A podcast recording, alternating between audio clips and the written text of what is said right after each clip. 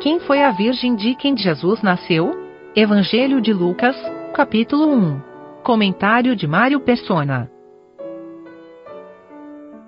É interessante esse relato aqui de Zacarias, que fala de, de Zacarias, esse sacerdote, porque no versículo 6, o Espírito Santo dá testemunho dele através de Lucas, dizendo que ele e a esposa eram ambos justos perante Deus, vivendo irrepreensivelmente em todos os mandamentos e preceitos do Senhor. Obviamente, só Deus podia conhecer o coração deles, então isso não era uma dedução de Lucas, mas era algo que o Espírito Santo revelou a ele. Mas, ao mesmo tempo, esse que vai ser uh, o pai do precursor do Messias, que é João Batista, é, ele tem essa característica aqui, vamos dizer assim, ela tem essas credenciais, né? É um casal justo, temente a Deus, etc., porém incrédulo. Uh, incrédulo no sentido de que ele, ele tem uma visão aqui, aparece para ele uh, um anjo, no versículo 13, e diz que a oração dele foi ouvida, porque ele devia, como um judeu, ele devia ter orado a vida inteira por um filho e não, não obteve a resposta à sua oração. E para um judeu, uh, ser estéril era uma coisa vergonhosa, porque fazia parte da, das promessas de Deus ter a sua aljava cheia, né? Feliz era o homem que tinha a sua aljava cheia de, de filhos. E ele não tinha, ele e a esposa não tinham filhos. E agora vem o anjo e fala que a oração dele foi ouvida. E qual a reação dele quando aparece um anjo para falar que a oração dele foi ouvida? É o versículo. É o versículo 20. Todavia ficarás mudo e não poderás falar até o dia em que estas coisas aconteçam porquanto não creste nas minhas palavras, que a seu tempo hão de cumprir. Então esse era um homem que orava e não cria que Deus podia responder. E normalmente é assim que a gente ora também, não? Nós oramos, estamos com um problema, alguma coisa, não, mas não, não estamos exatamente crendo que Deus possa resolver aquilo. A gente acaba orando mais por, por costume do que por fé. Quando a gente vê a, a, o que acontece com ele, que ele fica mudo. Ele saiu mudo dali desse lugar do incenso. Ele saiu mudo por causa da sua incredulidade. E para se comunicar daí, daí em diante, ele precisa fazer sinais, linguagem de sinais, ou escrever numa tabuinha o que ele queria dizer. E eu me lembrei daquela daquela, daquele versículo que diz assim: Cri, por isso falei. O testemunho é, uma, é uma, um resultado da fé. A boca fala do que está cheio o coração, tem outra passagem que diz isso. Ele não podia falar agora, ele não podia dar um testemunho uh, aberto, livre, porque ele teve dúvidas naquilo que Deus estava preparando para ele. Ah, ele não só levou um enorme susto, imagina, ele estava num lugar que ele estava sozinho, esse lugar do incenso, não tinha mais ninguém lá dentro. Toda a multidão do povo estava fora, no versículo 10, e lá estava Zacarias sozinho e de repente aparece um anjo para ele. E se fosse só um anjo aparecer, ainda já era um susto grande. Agora, um anjo aparecer e falar que ele vai ter um filho, sendo que ele e a esposa não tinham filhos, eram estéreis. Ela era estéril, provavelmente. Não, não podiam ter filhos. E o anjo dá a notícia que vai ter um filho. E se já não bastasse essa notícia ser dada a eles com idade já avançada, quando naturalmente era impossível ter filhos, o anjo ainda fala que esse filho será grande, será, uh, será grande diante do Senhor, no versículo 15 cheio do Espírito Santo, ele seria nazireu já desde, desde o ventre, ou seja, separado para Deus. Ele ia converter muitos dos filhos de Israel ao Senhor e, iria adiante do Senhor Interessante essa passagem, no versículo 16 fala assim: E converterá muitos dos filhos de Israel ao Senhor seu Deus, e irá adiante dele, no espírito e virtude de Elias, para converter o coração dos pais aos filhos e os rebeldes à prudência dos justos, com o fim de preparar ao Senhor um povo bem disposto. Ele, ele iria adiante de quem? De Jesus ou de Deus, ou do Senhor, Jeová? É do mesmo. Porque é para isso ele veio. Ele veio para anunciar a chegada daquele que era o Messias para Israel, que é o Filho eterno de Deus, que é aquele que viria como Deus e homem, e obviamente ele agora não vai acreditar nisso, porque a mulher já está de idade, idade avançada, ele já está velho, no versículo 18. E no entanto o anjo fala: Eu vim trazer essas boas notícias para você, essas alegres novas. Esses dias eu recebi uma pergunta de alguém, uh, ele perguntava se João Batista teria falhado na sua missão. E ele perguntava isso porque João Batista foi preso e decapitado. Então a conclusão lógica dele é que isso foi porque ele falhou na sua missão e era como se fosse castigado por isso. E eu fiquei pensando, depois eu até respondi, eu falei, olha, é claro que ele não falhou, porque ele veio anunciar a chegada do Messias, ele fez isso, ele foi o arauto da, que veio antes, o precursor do Messias. E ele é chamado do maior profeta, que não houve um profeta maior que ele. Uh, obviamente, antes do, do reino, né? Mas eu daí eu fiquei pensando como é a, o raciocínio humano na cristandade hoje, que está muito muito impregnado isso, que é a ideia do sucesso. Então a ideia de que não, se ele morreu numa prisão decapitado, então realmente ele não foi bem sucedido. Ele ele falhou na missão dele. Eu respondi, até dei o exemplo dos apóstolos. De todos os apóstolos, só teve um que morreu de velho de idade avançada, que foi João. Os outros todos morreram supliciados, ou decapitados, ou crucificados, ou apedrejados, ou, furados com uma espada. Uh, então, na visão dos homens, e principalmente na visão dos religiosos da prosperidade, todos os apóstolos foram perdedores. E essa seria também a visão do mundo, né? Porque o mundo não considera um homem de sucesso alguém que termina a sua vida numa masmorra lá em Roma, uh, sofrendo e sendo condenado à morte, esse é um perdedor aos olhos do mundo. Mas Deus veio chamar perdedores. Deus sempre usou perdedores. É só nós lermos no Antigo Testamento os profetas, o que eles passavam, é, eram perdedores.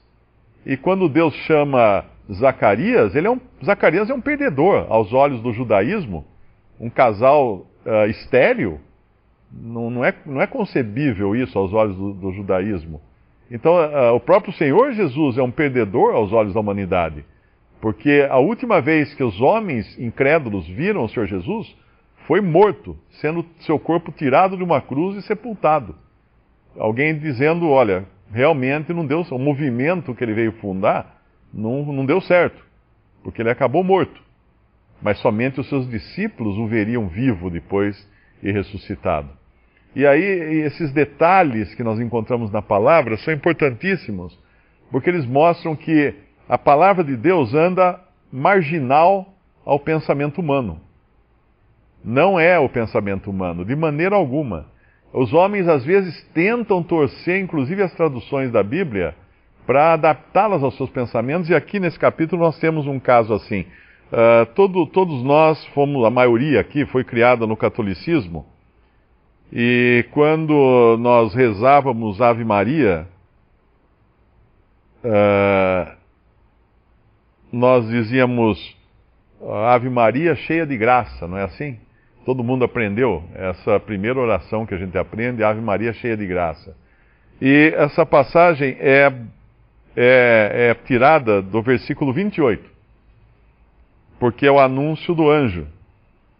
Eu vou ler numa versão católica, que diz assim: O anjo entrou onde ela estava e disse: Alegra-te, cheia de graça, o Senhor está contigo. Agora, na versão que nós estamos usando, do João Ferreira de Almeida, diz: Salve agraciada. Alguém poderia falar assim: ah, mas a mesma coisa, né? Não, não é, é completamente diferente. Cheia de graça é alguém que tem graça para dar. Agraciada é alguém que foi favorecida. É diferente, é completamente diferente o significado. Maria não tem nenhuma graça para nos dar, mas ela sim, sim, foi agraciada. Ela não é uma virgem. Ela não é uma virgem. Uh, tem algumas versões, eu não sei se o versículo 27 aqui fala uma virgem. Uh, deixa eu ver se a, a revista atualizada fala. É a virgem na atualizada? Mas no Antigo Testamento, né? Aqui aqui está dizendo há uma virgem na atualizada. Porque na realidade a profecia do Antigo Testamento que fala Eis que a virgem dará à luz um filho. Algumas traduções dizem: Eis que uma virgem dará à luz um filho. Está errado. Não era uma virgem, era a virgem. E lá em Gênesis, quando, quando Deus prometeu que ele, ele ia ter, aquele ia nascer a semente daquele que iria esmagar a cabeça da serpente, não era de uma mulher, era da mulher tudo já estava preparado para essa jovem aqui, chamada Maria, não tinha outra. Muitas, muitas, uh, muitas pessoas católicas pensam que existe alguma intenção de quem não é católico de depreciar Maria, e muito pelo contrário. Quando nós descobrimos esses detalhes, obviamente ela não era cheia de graça, no sentido de ser alguém que distribui graça, ela era agraciada por ter sido alguém escolhida por Deus mas certamente não tinha outra mulher, porque essa era a mulher que Deus escolheu, a Virgem. Não uma Virgem, mas a Virgem. É interessante a diferença também na reação de Zacarias e na reação de Maria. Eh, os dois são visitados por um anjo. Os dois recebem uma notícia insólita, que não é digna de crédito segundo a mente humana. Mas Zacarias age com incredulidade a essa notícia.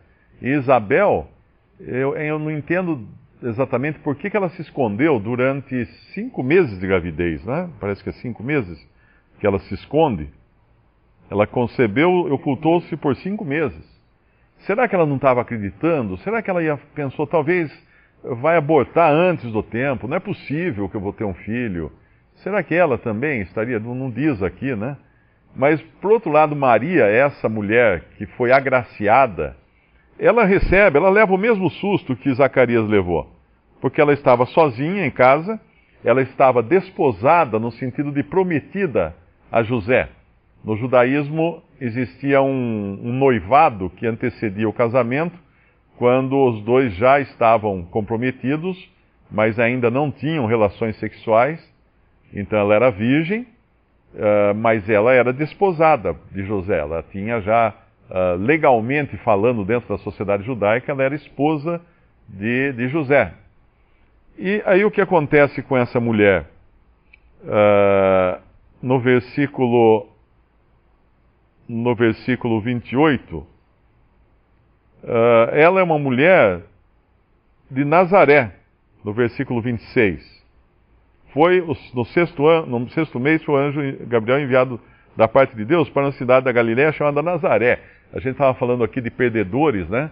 A Nazaré era a cidade dos perdedores, porque Nazaré tinha má fama entre os judeus. Quando, quando Filipe encontra, eu acho que é Natanael, uh, e fala, anuncia que eles tinham encontrado o, o, o Cristo, ele, acho que é Natanael, né, que fala para ele, mas pode vir alguma coisa de Nazaré, de, de, pode vir alguma coisa boa de Nazaré, acho que é isso que ele fala lá em João capítulo 1. Então Nazaré tinha má reputação. Deus vai buscar agora uma mulher de excelente reputação aos olhos de Deus, na cidade de má reputação aos olhos, aos olhos dos homens. Porque Deus quer surpreender em todas as maneiras dele agir. Aí no versículo 28, entrando o anjo onde ela estava, disse: Alegra-te, muito favorecida. O Senhor é contigo. Eu li aqui a versão uh, atualizada. Vou, vou ler na outra. Alegra-te, salve agraciada.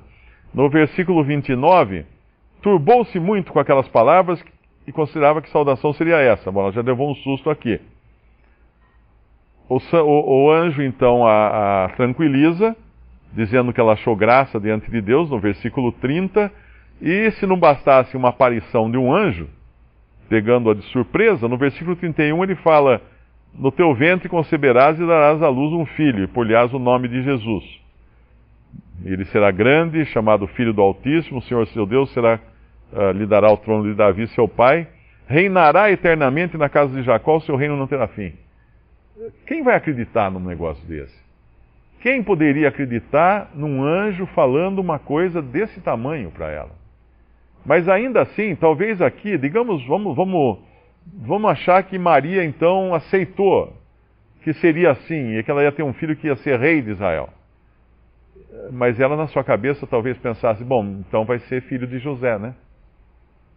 Porque ela fala no versículo 34: Disse Maria ao anjo: Como se fará isso, visto que não conheço o varão? E respondendo o anjo, disse-lhe: Descerá sobre ti o Espírito Santo, e a virtude do Altíssimo te cobrirá com a sua sombra, pelo que também o santo que de ti há de nascer será chamado Filho de Deus.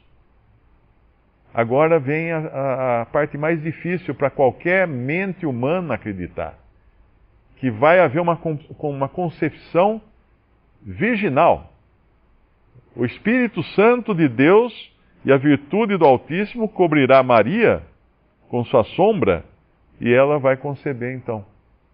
Quando uma pessoa uh, não crê em Jesus como seu Salvador, ela não crê também numa série de outras coisas. Por exemplo, no nascimento virginal de Cristo, na concepção virginal de Maria. Porque o Senhor não poderia ter vindo ao mundo de outra maneira. Ele só podia ter vindo, ter vindo nem, nem, nem mesmo de uma virgem, mas da virgem, porque ele ia nascer aqui sem pecado. E essa mulher, a resposta que ela, que ela diz no versículo 30, uh, 38 é bem diferente daquela incredulidade de Zacarias, porque ela diz: Eis aqui a serva do Senhor, cumpra-se em mim segundo a tua palavra. E o anjo ausentou-se dela. O que seria isso senão uma obra totalmente de Deus no coração dessa mulher? Para ela aceitar uma notícia tão tremenda como sendo verdadeira, real, apesar dela saber o quanto isso ia causar de problemas na vida dela. E o primeiro problema vai ser José, uh, quando recebe o anúncio do, do anjo, planejar deixá-la. Né?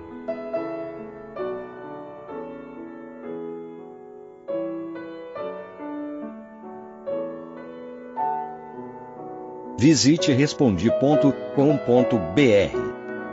Visite também 3minutos.net.